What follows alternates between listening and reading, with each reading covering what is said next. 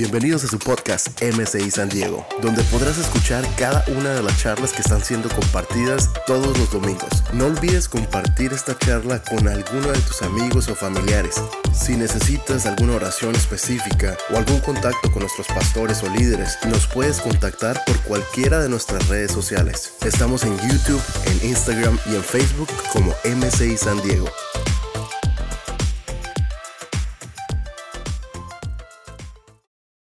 Antes de comenzar me gustaría tener un tiempo de que oremos juntos por aquellas personas que han estado afligidas, que han estado con dolencias, con enfermedad. Creemos que como iglesia debemos tener también esos espacios para orar por aquellos que han pasado por momentos difíciles. Quiero que me acompañe a orar y también a orar para que este mensaje le pueda tocar y le pueda cambiar. Señor, hoy nos unimos como iglesia a orar por todos aquellos que están enfermos Señor, sea del COVID-19, sea Señor de diabetes, de cáncer, sea dolores de cabeza, dolores de hueso, sea problemas hormonales, problemas femeninos, quistes, tumores. Ahora por el poder de la sangre, aplicamos la sangre del Cordero inmolado sobre todas las personas que están conectadas o amigos conocidos que están enfermos y a través de esa sangre reprendemos el dolor, reprendemos el cáncer, reprendemos el COVID-19, reprendemos la diabetes, reprendemos las migrañas, la miopía, la sordera, reprendemos todo problema pulmonar, dolores en los huesos, todo problema en, la cintura, en la cadera, es reprendido ahora y desatamos sanidad. Si usted está enfermo, coloque su mano en la parte afectada. Ahí vamos a orar y a través de la sangre. Hoy el Señor está llevando el dolor, la enfermedad y usted está siendo sanado. Oramos por todos aquellos que están en las unidades de cuidados intensivos, luchando por sus vidas a través del COVID-19. Activamos ángeles que los sanan, que los restauran, que los fortalecen y veremos milagros. Son muchas las personas, pero Señor, tú has permitido todo esto para que tu nombre y tu gloria y tu poder sea desatado. Te pido que nos hables en esta mañana y ministres a nuestro corazón en el nombre de Jesús. Amén y amén. Quiero que ahí donde usted se encuentra, abra su Biblia en Lucas 16. Vamos a leer versículo 1 al 13 que es la nueva versión internacional. Miren lo que dice Lucas 16, versículo 1 al 13. Es la parábola del administrador astuto. Dice, Jesús contó otra parábola a sus discípulos. Un hombre rico tenía un administrador a quien acusaron de derrochar sus bienes. Así que lo mandó a llamar y le dijo, ¿qué es esto que me dicen de ti? Rinde cuentas de tu administración, porque ya no puedes seguir en tu puesto. El administrador reflexionó, ¿Qué voy a hacer ahora que mi patrón está por quitarme el puesto? No tengo fuerzas para acabar y me da vergüenza pedir limosna. Tengo que asegurarme de que cuando me echen de la administración haya gente que me reciba en su casa. Ya sé lo que voy a hacer. Llamó entonces a cada uno de los que le debían algo a su patrón. Al primero le preguntó, ¿cuánto le debes a mi patrón? Cien barriles de aceite, le contestó. El administrador le dijo, toma tu factura siéntate enseguida y escribe si cuenta. Luego preguntó al segundo, ¿y tú cuánto debes? Cien bultos de trigo, contestó. El administrador le dijo, toma tu factura y escribe ochenta. Pues bien, el patrón elogió al administrador de riquezas mundanas por haber actuado con astucia. Por haber actuado con astucia. Es que los de este mundo, en su trato con los que son como ellos, son más astutos que los que han recibido la luz. Por eso les digo que se valgan de las riquezas mundanas para ganar amigos, a fin de cuando éstas se acaban, haya quienes la reciban a ustedes en las viviendas eternas. El que es honrado en lo poco, también lo será en lo mucho. El que no es íntegro, en lo poco tampoco le será mucho. Por eso, si ustedes no han sido honrados en el uso de las riquezas mundanas, ¿quién les confiará las verdaderas? Si con lo ajeno no han sido honrados, ¿quién les dará a ustedes lo que le pertenece? Ningún sirviente puede servir a dos patrones, menosprecia a uno, amará al otro, o querrá mucho a uno y despreciará el otro. Ustedes no pueden servir a la vez a Dios y a las riquezas. Esta parábola y esta palabra fue la primera que Dios nos dio cuando comenzó toda la pandemia, en marzo del 2020. Y nosotros con la pastora Marcia comenzamos a profundizar esta palabra porque es una palabra un poco controversial. Algunos si la leen pueden decir, bueno, pero lo que sucede es que Jesús está como de acuerdo o Jesús está elogiando la deshonestidad de este administrador. Y no es así. Lo que Jesús está elogiando es la sagacidad de este hombre. Eh, Jesús no está de acuerdo con lo que hizo, pero sí está viendo que este hombre fue sagaz. ¿Qué significa la palabra sagacidad? La palabra sagacidad significa astuto, inteligente, estratégico, ver claramente un problema, pero saber cómo resolver ese problema y, actuar rápidamente. Pero también aquí, en medio de esta parábola, Jesús nos está enseñando algo importante, que debemos aprender de aquellas personas con las cuales no estamos de acuerdo. Vuelvo a reiterar, Jesús no estaba de acuerdo con lo que estaba haciendo el hombre, pero sí aprendió de la astucia que él tuvo para poder aparentemente salir de este problema.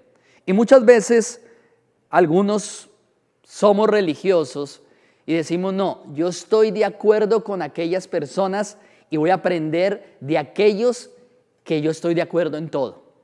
Y eso no es correcto. Nosotros debemos aprender también de aquellas personas en las cuales no estamos de acuerdo. Por ejemplo, usted puede ir al doctor y cuando usted llega al doctor, el doctor le da unas instrucciones, le guía qué debe tomarse si está pasando por una aflicción o una enfermedad pero usted no le está preguntando, bueno, ¿usted es cristiano? ¿Usted va a la iglesia? No. Ah, no, no, no, entonces no estoy de acuerdo, no voy a tomar nada de eso. No. Usted sabe que tiene que aprender de él. ¿Por qué? Porque él pasó mucho tiempo instruyéndose y a pesar de que no tenga fe o no sea cristiano, pues nosotros aprendemos. Es de la misma forma. El Señor nos está enseñando. Hay personas que su estilo de vida no es correcto, pero debemos aprender cosas, situaciones, muchas veces cómo reaccionan frente a la adversidad o cómo manejan su dinero. Y también Jesús le está hablando a los fariseos. Esta parábola es directa a los fariseos y les está diciendo, ustedes aparentemente aman a Dios, pero también aman las riquezas y no pueden servirle a los dos señores. Yo quiero que usted entienda algo, Jesús cuando predicaba, sus predicaciones sanaban a los afligidos. Pero también sus predicaciones causaban molestia y dolor a los religiosos, a los fariseos, a los que estaban cómodos y a los pecadores. Él era así. Entonces habían palabras que aquel que estaba en aflicción decía, amén, esa palabra es para mí. Y aquellos fariseos religiosos decían, ¿y por qué habla de esa manera? Me molesta lo que dijo, me, me incomoda. Y yo sé que no pasa con los que están conectados, pero algunas personas muchas veces dicen, no, no estoy de acuerdo con lo que dijo el pastor. No, no me parece lo que está hablando. O de las finanzas, o lo que está hablando del mundo, o lo que está hablando de la política, o de la situación del país. ¿Por qué? Porque a veces esas palabras nos incomodan y nos llevan a molestarnos y a entender que hay cosas que no están bien. Y sabe también Jesús nos está enseñando con esta parábola que sucede que la mayoría de cristianos y me uno, no administramos bien el dinero. Eso a veces ocurre. Y muchas veces aquellos cristianos que son hispanos, sabe que los chinos de su salario ahorran 35%. Los coreanos ahorran un 20% de su salario. Y los hispanos generalmente o no ahorran o ahorran un 1%. Entonces a veces uno dice, no, pero es que los chinos, los coreanos tienen finanzas, ¿Cómo hacen? ¿Tienen dinero? No, ellos han aprendido que administrar lo que Dios les ha dado. Y yo quiero hablarle en esta mañana sobre el tema, ¿tienes cash? Pregunte a la persona que está a su lado, dígale, oye, ¿tienes cash? ¿Tienes dinero? Muchas veces no andamos con mucho cash aquí en Estados Unidos, andamos con la tarjeta, pero algo que debemos entender es que queremos ser transformados, ¿cierto? O sea, estamos hablando de la transformación. Pero también para ser transformados y ser bendecidos, debemos evaluar cómo están nuestras finanzas. ¿Cómo está nuestro dinero? ¿Por qué? Porque muchas veces nosotros no hemos sido buenos administradores de lo que Dios nos ha dado. Y yo quiero hablarle a usted en esta mañana de cuatro cosas que no debemos hacer con nuestras finanzas conforme a esta parábola que Jesús nos está hablando. Son cuatro cosas que usted y yo no debemos hacer con nuestras finanzas. Número uno, no debemos malgastar el dinero. Ahí en el versículo 1 habla, la Biblia en esta parábola está, está diciendo, un hombre rico tenía un administrador a quien acusaron de derrochar su dinero. O sea, este hombre derrochó el dinero, o sea, lo malgastó.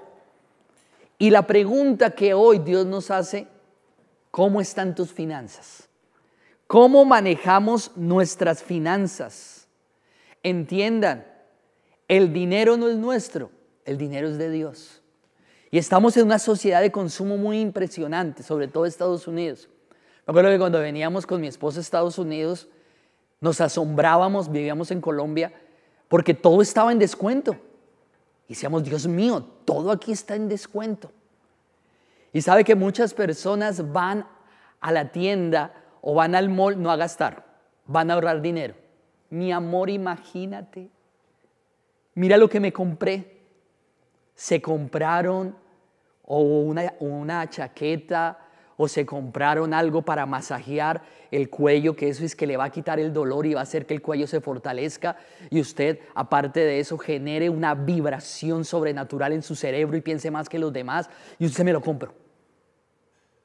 ¿Se necesita? Pues no, pero me, me pareció. Y lo bonito de todo es que ahorré. Esta mitad de descuento, 50%.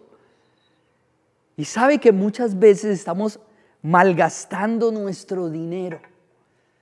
Estamos no entendiendo que es una sociedad de consumo y que usted puede dar una vuelta en el mall, usted puede compartir con su familia sin necesidad de comprar cosas que no necesite. Mi esposa y yo tenemos un principio cuando vamos a comprar algo que tiene un precio considerable. ¿Lo necesito? ¿Será que lo necesito? Así está en descuento, así le diga, ¿sabe qué? Está el 90. No, lo están regalando. Bueno, ¿será que yo necesito? ¿Por qué? Porque el dinero no es mío, el dinero es de Dios. Lo segundo que no debemos hacer, no confiemos en el dinero para nuestra seguridad. O sea, usted no puede confiar en el dinero para su seguridad. ¿Sabe por qué? Porque nuestra confianza no está en las finanzas, mi confianza está en Dios. Y este hombre, la Biblia habla ahí, en el versículo 3 dice, el administrador cuando se dio cuenta que estaba malgastando el dinero, reflexionó, ¿qué voy a hacer ahora que mi patrón está por quitarme el puesto? Este hombre, su confianza la tenía puesta qué? En el dinero, su seguridad. Mi seguridad no está en el dinero, mi seguridad está en quién? En Dios. Mi seguridad no está en lo que yo puedo tener. Muchas personas se sienten seguras si tienen automóvil. Algunos se sienten seguros si tienen eh, dinero y están alegres y si no tienen se molestan. No, mi seguridad no está en lo que yo veo, mi seguridad está puesta en Dios. Mi seguridad está puesta en la palabra. Mi seguridad está puesta en lo que Dios me ha hablado. No coloques tu seguridad en lo tangible, en lo que tú ves. Colócala en quién? En Dios. El gobierno de Estados Unidos nos enseña eso. Si usted tiene un dólar o un billete, usted va a ver que siempre hay un águila. ¿Sabe por qué está el águila?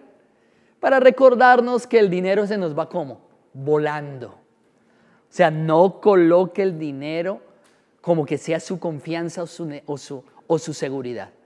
Aparte de eso, todo lo que tengamos, pues nada, eso usted se lo va a llevar. No sé si usted ha ido a algún funeral, personas amadas o amigos que fallecieron. En el funeral yo no veo que está la carroza y detrás hay una, un camión de mudanza. ¿Qué es eso? No, esa es la licuadora, ese es el plasma que compró, se lo, lo, vamos a enterrar con él, no, ese es el equipo de sonido que tiene y atrás hay un automóvil último modelo, no. Todo lo que tenemos, pues va a estar en esta tierra, nuestra confianza debe estar puesta en Dios. Lo tercero, no ames el dinero ni vivas para él. Esto es muy importante. No ames el dinero ni vivas para él. Sabe que muchas veces gastamos muchísimo tiempo en trabajo y sé que tenemos que trabajar, no es malo trabajar, pero hay personas que se exceden. Trabajan en la mañana, trabajan en la tarde, trabajan en la noche. ¿Por qué? Porque como malgastaron el dinero, tienen que estar pagando constantemente las, los recibos, los bills, están constantemente en deudas. O sea que están viviendo para qué? Están viviendo para el dinero y están amando el dinero. El mismo Señor dice ahí en el versículo 13, es imposible amar a dos señores. O amo a Dios o amo el dinero o para mí el, mi Dios es el dinero. Y estamos en una sociedad que muchas veces nos miden si tengo mucho dinero. Y yo conozco personas que aman el dinero. Son personas que constantemente lo primero en sus vidas es el dinero. Y algunos, yo les decía, vaya el domingo a la iglesia, va a recibir una palabra. Ay, pastor, preciso el domingo trabajo. Trabajo ocho horas y me están pagando la hora como a 20. A mí me gustaría ir, pero no tengo que estar allí. O sea, ¿estamos amando qué? Estamos amando el dinero y estamos viviendo para Él. Y luego algunos me llamaron, pastor, ore por mí porque me quedé sin trabajo, ya no trabajo los domingos y ahora sí se conectan. ¿Por qué? Porque toda esta pandemia nos está llevando a hacer una evaluación. La evaluación es, puede ser que no teníamos trabajo, teníamos trabajo y no lo valoramos y nos quedamos sin trabajo, o ahora tenemos trabajo, algunos han llegado a tener más finanzas, han llegado a tener más ingresos, pero no podemos colocar nuestro corazón en el dinero. La pregunta que hoy yo le hago a usted, ¿qué es lo primero? ¿Qué ocupa el primer lugar en su vida? ¿Dios o el dinero? Si a usted le molesta cuando le hablan del diezmo y de la ofrenda, y sabe que esto no es una predicación sobre eso, es que usted ama más el dinero. Cuando usted sabe que ya viene el diezmo y la ofrenda y usted se desconecta, dice, buena palabra, tremenda predicación, pero no, ya tengo que irme. Uy, tengo que llamar a esta persona. Uy, no tengo que compartir con la familia. Es porque amamos más que el dinero. Yo le quiero decir a usted en esta mañana, no ames el dinero ni vivas para él. Dios nos dio tiempo, administre bien su tiempo. Tiempo de familia, tiempo con Dios, tiempo personal y tiempo también de trabajar, pero que no toda su vida usted trabaje y sus hijos recuerden, ¿y qué dejó mi papá? No, mi papá pues me dejó la enseñanza de que hay que trabajar, trabajar y trabajar. Y compartía con usted, no se la pasaba trabajando. Y salía a jugar con usted, no se la pasaba trabajando. Iba a la iglesia, no se la pasaba trabajando. Significa que amaba más el dinero que a Dios. Y lo cuarto que no debemos hacer con el dinero, no espere que el dinero te llene. No esperes que el, dinero te satisfaga. No esperes que el dinero te dé qué? Felicidad. Eclesiastés 5, versículo Dios dice, el que ama el dinero nunca se satisface. Nunca, entiéndalo. Si usted ama las finanzas y el dinero, nunca se va a satisfacer. Siempre va a querer más y más y más y más trabajo y va a estar mirando su balance y dice, uy, tengo esto de balance, puedo tener más y puedo tener más y puedo tener más. Porque creemos que si tenemos dinero nos va a llenar. No, el dinero no te llena. El dinero no compra la felicidad ni compra la salud. no puede ir a la farmacia y decir, me hace el favor y me da un kilo de felicidad. Y me hace el favor y me da una tonelada de paz porque con esta situación no tengo paz.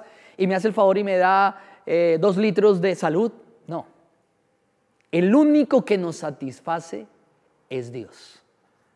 Yo me acuerdo que cuando estaba de novio de la pastora Marcia, ellos generalmente la familia Barrios tenían ahí como un lugar, en Colombia hay como supermercados donde usted puede hacer un pedido y puede llamar. Entonces llamaban al señor Reyes y siempre mucha gente iba a esa, a mini tienda y se volvió un gran supermercado.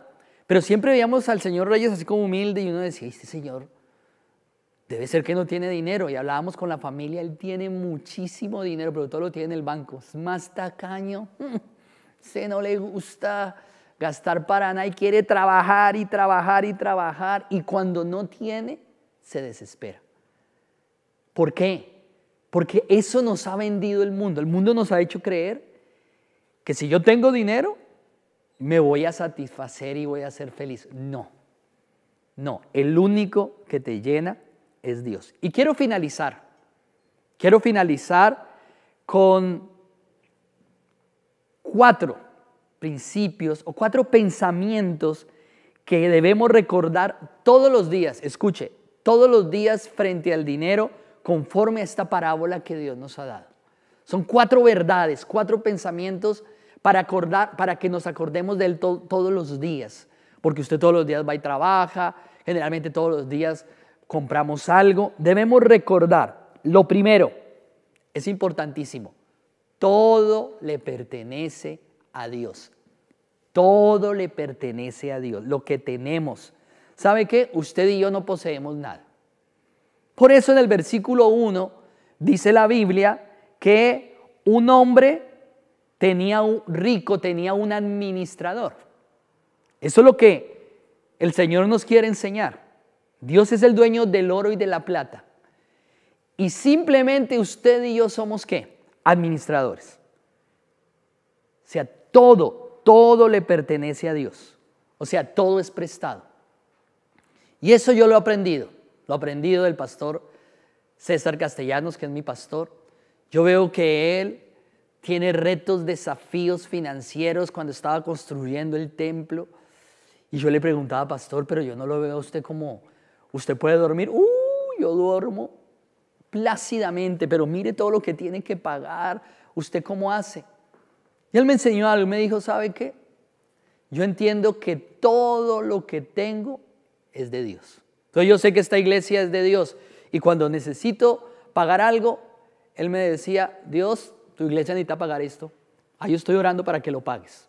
Y eso yo lo aprendí y actualmente lo usamos, por eso en M6 San Diego, en M6 Tijuana, nosotros tenemos personas que administran el dinero, nosotros no lo manejamos.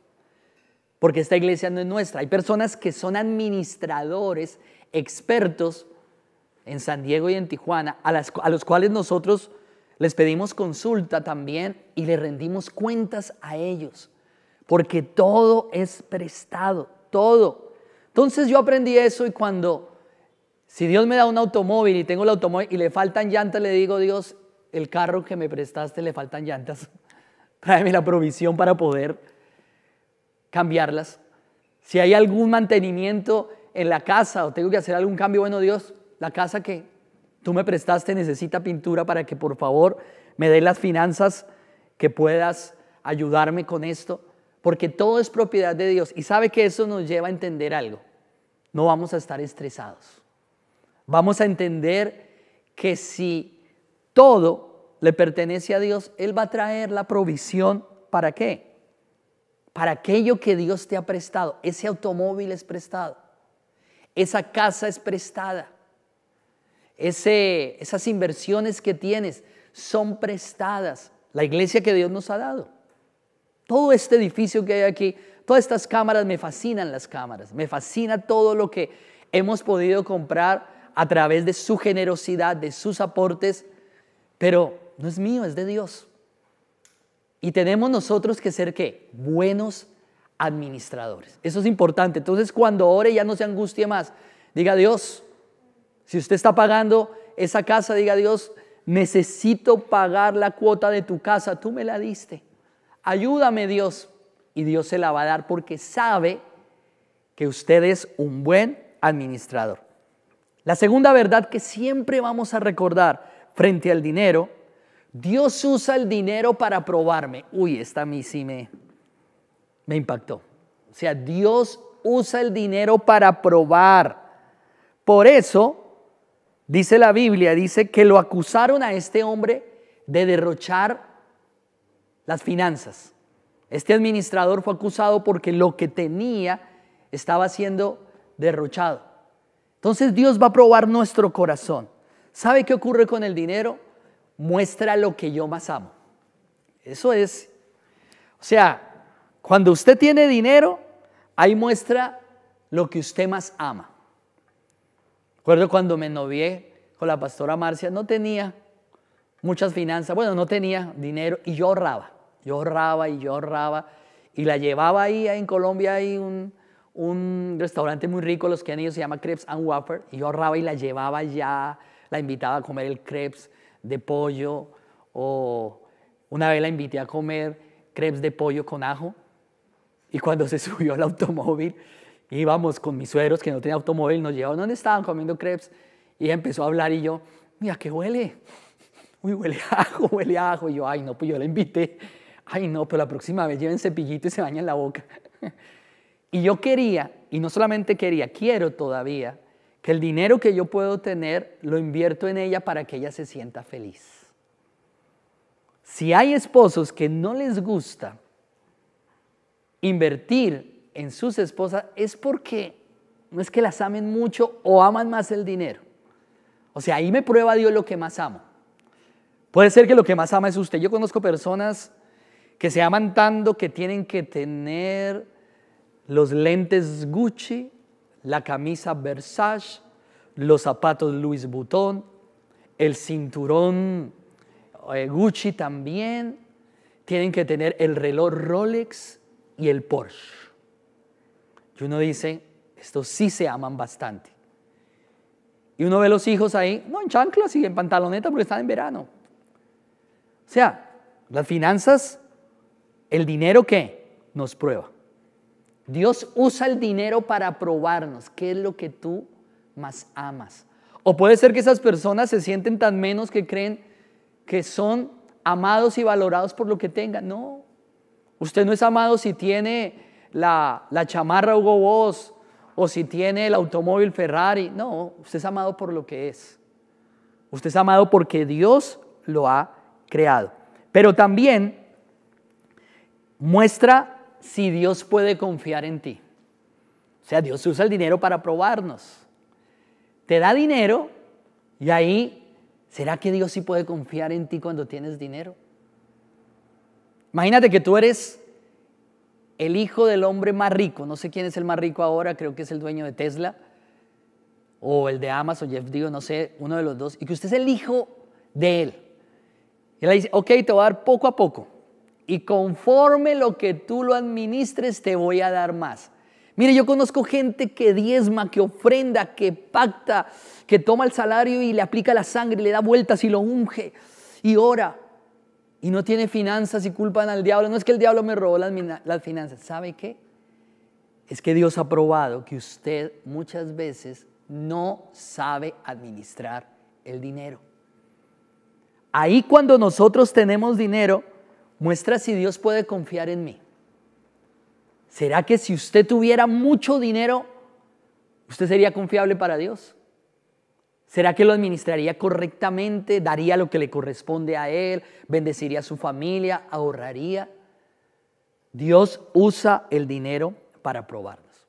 La tercera verdad o el tercer pensamiento que Dios nos quiere dejar en el corazón. El dinero es una herramienta para extender el reino de Dios. Dice la Biblia que este hombre, ¿sabe qué hizo este hombre? Luego tomó a esos amigos y les fue menguando la deuda. ¿Cuánto debías? No, debía 50 litros de aceite. Bueno, ahora vas a deber 25. Eh, ¿Cuánto debías de, de grano? O 100, ahora vas a deber 80. Y sabe que Dios nos da finanzas. ¿Para qué Dios nos da finanzas? Mire lo que dice ahí versículo 9 eh, de Lucas 16. Dice ahí la palabra, no es 9. A ver, más para allá. Es que no entiendo ni mi letra, imagínense. Dice el versículo 11, pero si ustedes no han sido honrados en el uso de las riquezas mundanas, ¿quién les confiará lo verdadero? Pero, versículo 5. Ah, no, sí, versículo 9. Por eso les digo que se valgan de las riquezas mundanas para ganar amigos, a fin de que cuando estos se acaben, haya quienes les reciban a ustedes en las viviendas eternas. ¿Qué significa? Que si Dios nos da dinero, ese dinero es un instrumento para que nosotros podamos ganar a otras personas. Es un instrumento para predicar.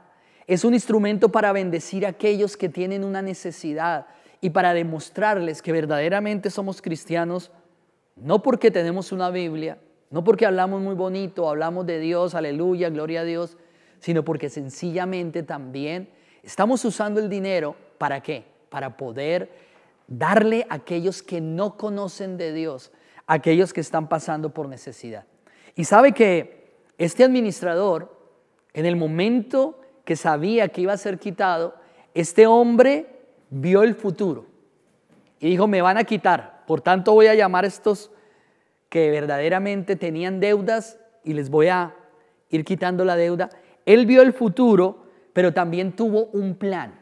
Vio el futuro, tuvo un plan y actuó rápidamente. Y sabe que yo estoy viendo el futuro y ahora lo que estamos viviendo son situaciones donde hay mucha tempestad donde la tierra se está moviendo. No, no solamente Estados Unidos o México o Colombia o donde usted se conecte, no. Y estamos viendo que ese futuro es un futuro para que usted y yo aprovechemos y le hablemos a la gente de Jesús. Y podamos usar las finanzas para bendecir a otros o bendecir la iglesia o dar lo que a usted le corresponde dar, sea diezmo, ofrenda, pacto. ¿Para qué? Para que aquellos puedan recibir una palabra. Pero también hay un plan, Dios nos ha dado un plan como iglesia. Tenemos una visión poderosa, ganar, consolidar, disipular, enviar, abrir células. ¿Sabe que para tener una célula hay que tener dinero y hay que invertirlo? El viernes mi hijo hizo su célula ahí con los, ya no son pre, ya son adolescentes. Y generalmente mi hijo nos dice, papi, entonces necesitamos, por favor, eh, compra un juego, aparte de eso, papi, compra unas pizzas, compra algo de tomar para que se sientan bien.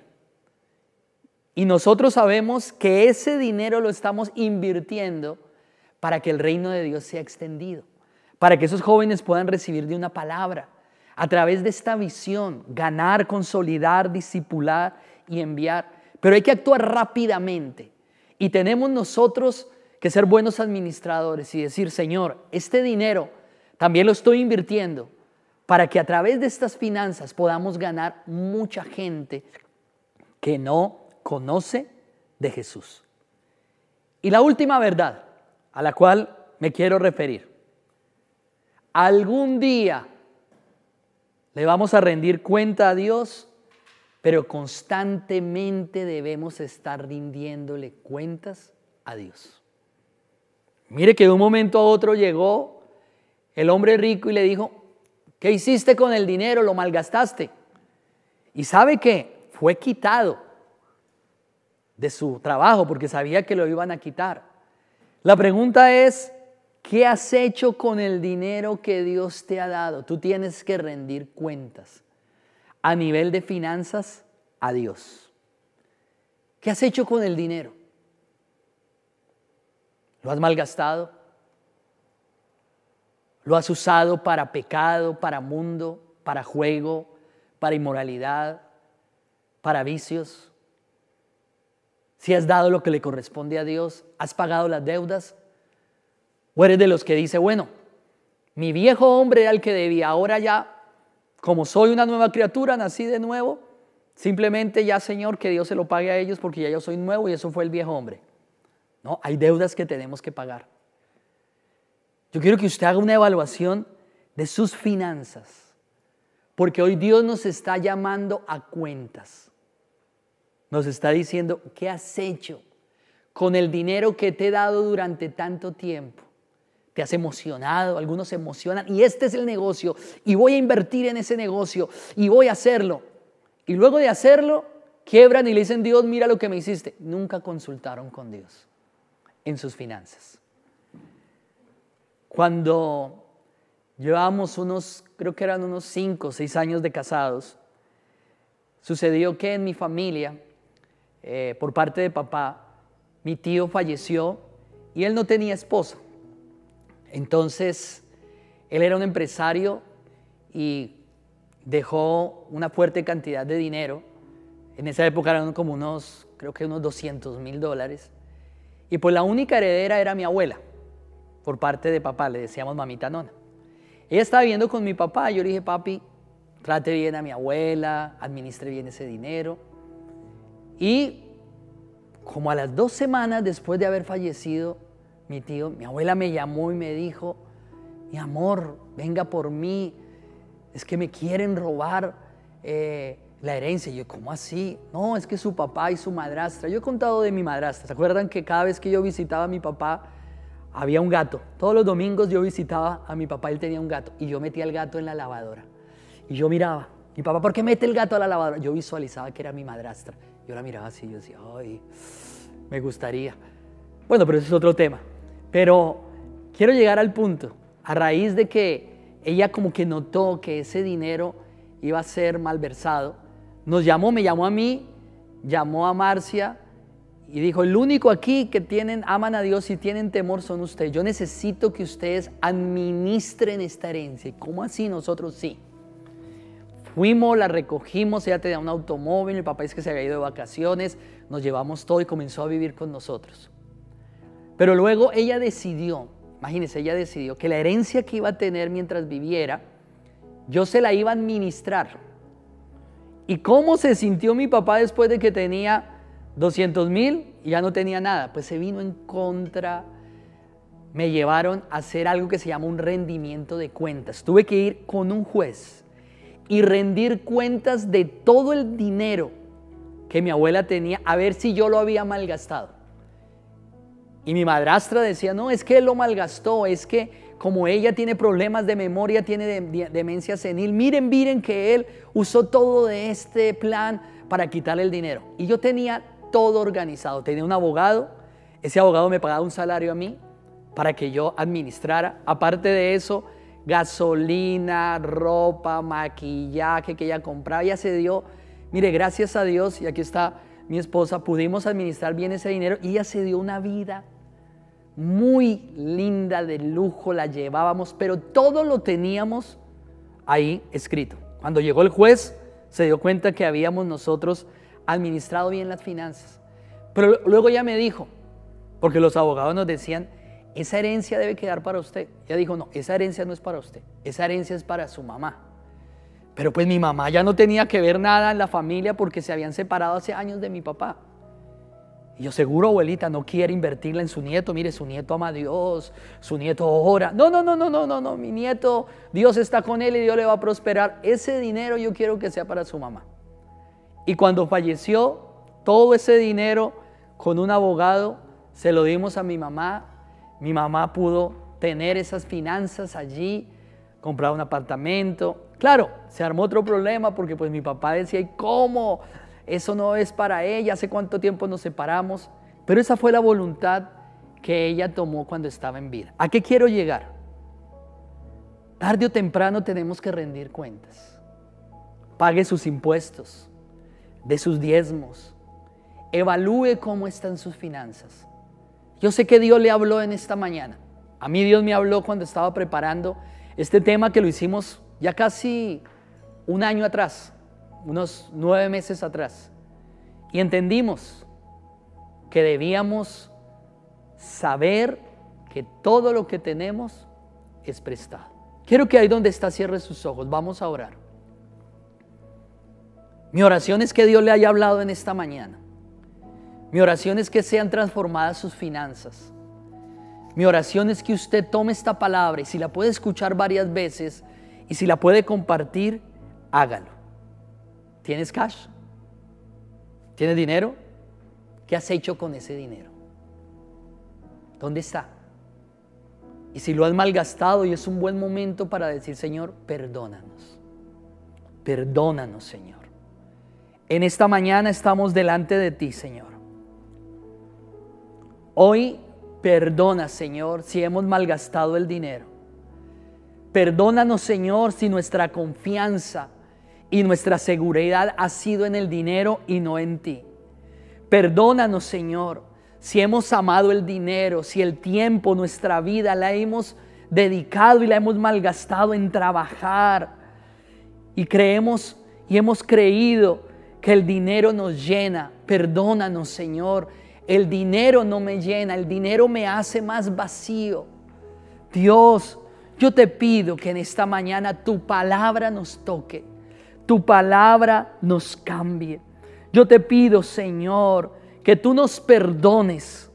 Perdónanos a todos los que estamos en este lugar conectados por malgastar el dinero, por confiar y tener nuestra seguridad en el dinero, por amar el dinero y vivir para Él, por esperar que el dinero me llene, por esperar que el dinero me satisfaga. Señor, la única felicidad, el único que llena los vacíos en el corazón, eres tú, Señor. Y yo te pido, Señor, en esta mañana, que estas cuatro verdades queden en nuestro corazón. Todo te pertenece a ti, Señor. Yo tan solamente soy un administrador. Todo lo que tengo es tuyo, mi familia es tuya, esta iglesia es tuya, las finanzas, los bienes, las propiedades son tuyas, Señor. Todo es tuyo. Dígale Dios, te entrego todo, te entrego mis finanzas, no son mías, son tuyas, tú me has prestado. Me has prestado ese dinero, me has prestado esos bienes, me has prestado, Señor, ese automóvil, todo es tuyo, Señor. Y Dios, has usado el dinero para probarme y no he sido hallado fiel, Señor. He demostrado que con el dinero me amo más a mí, o amo más al mundo, o amo más lo que otros dicen. Señor, me has probado y he mostrado, Dios, con esa prueba, que si tú me dieras mucho dinero, no podrías confiar en mí, porque no lo administraría bien, porque lo malgastaría. Hoy, Señor, perdónanos, Señor. Yo quiero entender que el dinero que me des lo puedo invertir en tu reino, pueda ganar muchas almas a través de las finanzas, dando mis diezmos, mis ofrendas, mis pactos, mis primicias el dinero que me has dado pueda entender que a través del dinero puedo, Señor, hacer que el reino de Dios se extienda. Nos has dado un plan. Danos visión. Dígale, Señor, dame visión para ver la necesidad de otros. Dame visión, Señor. Nos has dado una estrategia, ganar, consolidar, disipular, enviar. Es el momento de actuar, de abrir una célula. Claro, tengo que abrir, Señor, mi casa. Tengo, Señor, muchas veces que invertir para que otros conozcan de ti. Pero eso va a hacer que muchos sean salvos. Y Señor, algún día te rendiremos cuentas. Delante de ti tú nos dirás qué has hecho con el dinero y podamos mostrar que somos buenos administradores. Enséñanos a administrar bien el dinero. Enséñanos, Señor. Enséñame, dígale, Señor, enséñame a administrar bien el dinero que me has dado. En el nombre de Jesús. Y si usted se conecta por primera vez, yo quiero que coloque la mano en su corazón y haga esta oración. Señor Jesús, yo abro mi corazón te pido que me perdones. He estado lejos de ti. Hoy te pido que seas el Dios, mi Señor y mi Salvador personal. Que tú llenes los vacíos y que tú me des vida eterna en el nombre de Jesús. Con esta oración que usted ha hecho, hoy el Señor está en su corazón. Él va a llenar los vacíos de su corazón. Él le va a cambiar. Él le va a tocar. Él le va a transformar. Y usted va a entender que ni el dinero, ni el trabajo, ni las propiedades va a llenar los vacíos. El único que los va a llenar es Dios. Y quiero cerrar con este pensamiento. Puedes dar sin amor, pero no puedes amar sin dar. Me impactó esa palabra que leí en un libro. Mire lo que dice. Puedes dar sin amor, pero no puedes amar sin dar. Y si tú amas a Dios, tienes que demostrar con lo que le das a Él, no solamente tu tiempo. Yo quiero que ahí donde está, conforme a lo que Dios le ha hablado, tome su pacto, su diezmo, su ofrenda. Si usted ha sido de aquellos diezmadores chinos, un mechi, un mes no, un mechi, sea un diezmador constante. Si usted ha sido de aquellos que promete y no cumple, mejor que no prometa. ¿Por qué? Porque puedo dar sin amar, no puedo amar sin dar.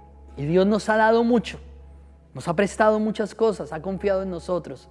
Hoy usted tome sus finanzas, tome hoy su dinero, tome ahí lo que tiene, ahí con su familia. Yo quiero que reúna a su familia ahí por un momento y dígale, Señor, hemos administrado mal las finanzas. Yo te pido que seas tú en esta mañana controlándolas, seas tú dirigiéndolas. Yo quiero orar por todos los que están dando sus diezmos, sus ofrendas, sus pactos, para que sus finanzas sean redimidas. Entiende, es voluntario. No significa que tiene que dar, no, es voluntario. Usted sabe que puede dar a través del 84321. Usted coloca ese mensaje de texto y si es por primera vez, ahí le va a salir una lista de iglesias, puede colocar y suscribirse a MCI San Diego y mandando la cantidad puede estar dando. También puede dar a través de nuestra página ahí en Facebook